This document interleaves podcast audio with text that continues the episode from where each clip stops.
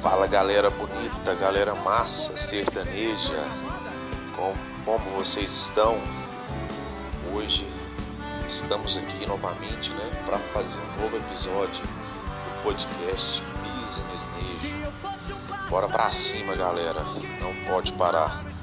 Vamos lá que vai ser muito massa. Bom, o episódio de hoje é de renegado a venerado Vamos falar como que o sertanejo, ao longo dos anos, depois que ele já tinha alcançado uma certa popularidade, chegou a se tornar o ritmo mais ouvido e o estilo musical mais bem apreciado do Brasil. Então, galera, nem sempre o sertanejo foi bem aceito. É, a gente viu isso né, no primeiro episódio, mesmo depois de ter passado de status rural é, para o status urbano, para ser apreciado mais pelas pessoas que moravam na cidade, o estilo ainda sofria é, alguns preconceitos. O Zezé de Camargo ele já disse uma vez que quando ele falava na sala de aula que gostava de ouvir Sérgio Reis, os coleguinhas dele zombavam, né? Ria dele. Porque o normal era gostar de Elis Regina, Chico Buarque, Rony entre outras pessoas da época. Até mesmo o, o Sérgio Reis, ele antes de, de, se tornar sertanejo, ele fazia parte da, da Jovem Guarda, né? Que era aquele ritmo lá, é, aquele ritmo que ele era um pouco mais americanizado. Era mais americanizado, na verdade, os artistas brasileiros queriam seguir a onda do estilo Beatles, fazer sucesso lá nos Estados Unidos na época, né? Ele virou artista sertanejo e pensa no preconceito que ele sofreu, claro sofreu muita repreensão, né? muita crítica.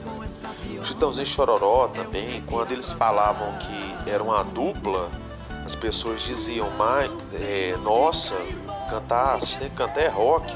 E eles falavam, não, a gente gosta de sertanejo, a gente vai cantar aquilo que, que nós gostamos, que nós curtimos, né?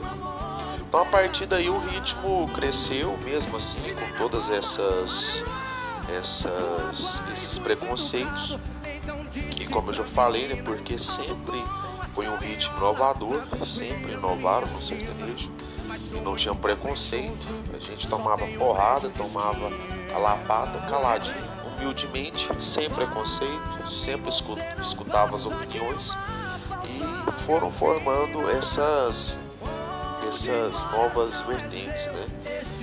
E a partir daí começou a aparecer guitarra, começou a aparecer bateria nas músicas e o papo das letras começou a falar da vida noturna na cidade para atrair para atrair esse público, né? Esse público novo, jovem que estava morando na cidade.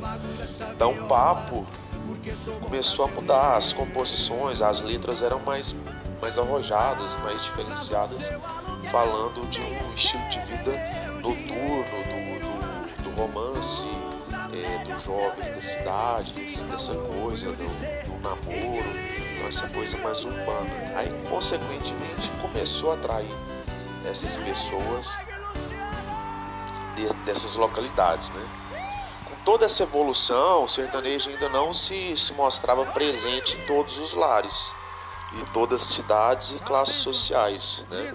Dos anos 50 até o início dos anos 2000, podemos dizer assim, as pessoas que, que curtiam já eram mais maduras, tinham alguma ligação com a roça, com o interior em geral. Mas a partir de 2005, mais ou menos, teve uma revolução. Nomes como César Menotti Fabiano, Jorge Mateus, João Bosco Vinícius e Fernando Sorocaba, eles iniciaram a nova era no estilo como muitos já sabem, né? O sertanejo universitário, que eu gosto, eu gosto de chamar particularmente de sertanejo pop. Universitário é porque ele começou a ser tocado inicialmente na, na faculdade. Alguns desses artistas, muitos eram estudantes na época e eles começaram a, a cantar, a fazer dupla, se apresentarem no, nos projetos da, da universidade, da faculdade e acabou disseminando bastante no meio universitário, né? Por isso que virou sertanejo universitário. Mas eu gosto de falar que é um sertanejo pop, porque depois disso, depois desse movimento, surgiram outros nomes que os quais eles não fizeram faculdade. Muitos nem chegaram a entrar numa faculdade. Mas enfim, mas foi mais consumido pelo público da faculdade. Por isso que virou sertanejo universitário. Tem muita artista, muita pessoa que gosta do, do velho sertanejo, que é dessa época anterior, que torce o nariz em relação a essa nova música. Mas essa galera, pessoal, eles fizeram algo inédito. Eles fizeram algo que foi chegar nos ouvidos da alta sociedade, a classe rica das capitais e das metrópoles é, brasileiras. Até então, o sertanejo não era apreciado nessa, nesse meio, né? Nessa classe social. Então, de alguma forma, se deve também a esse novo sertanejo, se deve algum, algum mérito a eles, porque antes, a molecada de São Paulo, capital, por exemplo, ela era viciada em balada eletrônica. E se você pegar um jovem nascido lá, dificilmente ele saberia ou gostaria de, de moda de viola, por exemplo. Então, com isso, ele passou a conhecer, passou a conhecer um pagode em Brasília, um Saudade da Minha Terra, um Chico Mineiro, uma boate azul, e passou a saber que isso já existia antes desse, desse universitário. Então, é, os anos foram se passando, é, foram surgindo novas boates, novos eventos, e essa galera nova começou a chamar um público diferenciado para a noite. Um pessoal bem vestido, chegando de BMW, de Land Rover. E nessas cidades grandes, capitais, por exemplo, que é mais comum, até mesmo de Ferrari, tinha gente chegando de Lamborghini para curtir a balada. E os contratantes, né, pessoal é, que contrata shows, contrata os eventos, que, é, que produzem os eventos, eles começaram a brilhar os olhos, né, olhar com, com a ótica diferente. Por quê? É, quem, quem tem a visão mais empreendedora começou a fazer disso um negócio. Aí vem investimento para cá, investimento para lá. Aí o trem explodiu, aí virou essa bomba, essa potência que a gente conhece como é hoje, né? E foi se tornando cada vez mais engajado, negócio mais bem elaborado e grandes investimentos foram surgindo, é, baladas sertanejas, é, exposições agropecuárias que já eram comuns passaram a trazer, a contratar esses novos artistas. Começou a surgir um, um novo conceito de produção musical e acabou se tornando essa nova grife, né? E, e, é, e como eu disse, eles fizeram um link, fizeram com que essas pessoas as quais não gostavam, não curtiam, não tinham interesse em consumir o sertanejo, o pessoal mais novo, é, se reintegrasse, fizesse como se fosse uma integração no estilo, falou, oh, isso aqui é o sertanejo e começou lá em 1900 e bolinha, aqui nós vamos tocar umas modas, aí esse pessoal mais jovem, esse pessoal mais novo da alta sociedade, da, das grandes cidades, das metrópoles, começou a ouvir como um todo.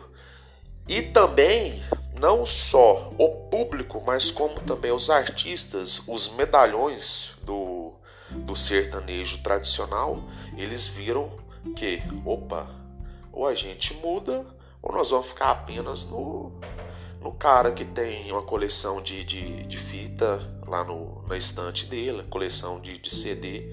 Nós vamos morrer e vamos existir até aquele momento. Esses caras perceberam isso também. Consequentemente, o que que eles fizeram? Eles passaram a se integrar junto com a galera nova também começaram a mudar o estilo de composição, os arranjos, é, a música começou a ser mais é, diferenciada, mais bem elaborada, uma, tanto uma produção instrumental como uma letra diferente, um papo mais atual, onde fala de rede social, onde fala de, é, de combo de bebida, de boate, balada, enfim, mudaram-se os termos e deu muito certo. Todo mundo se uniu, virou uma grande comunidade. E esses grandes medalhões continuam ainda fazendo muito sucesso, ano após ano também. Anos. Aí eu errei aqui, né?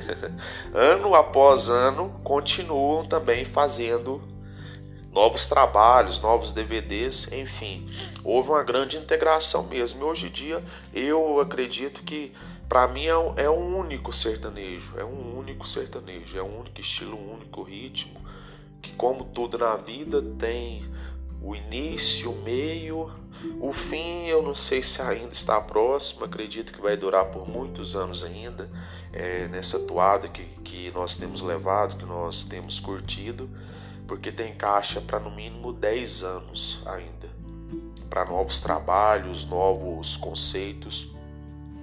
E é isso, galera. Esse foi o podcast de hoje. É, consequentemente, farei novos conteúdos, falaremos novamente é, desse papo bacana, interessante.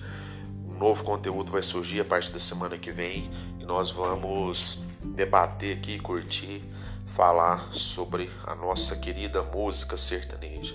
Valeu? Me sigam nas redes sociais, Instagram, arroba phmarques, phmarques, M-A-R-K-S.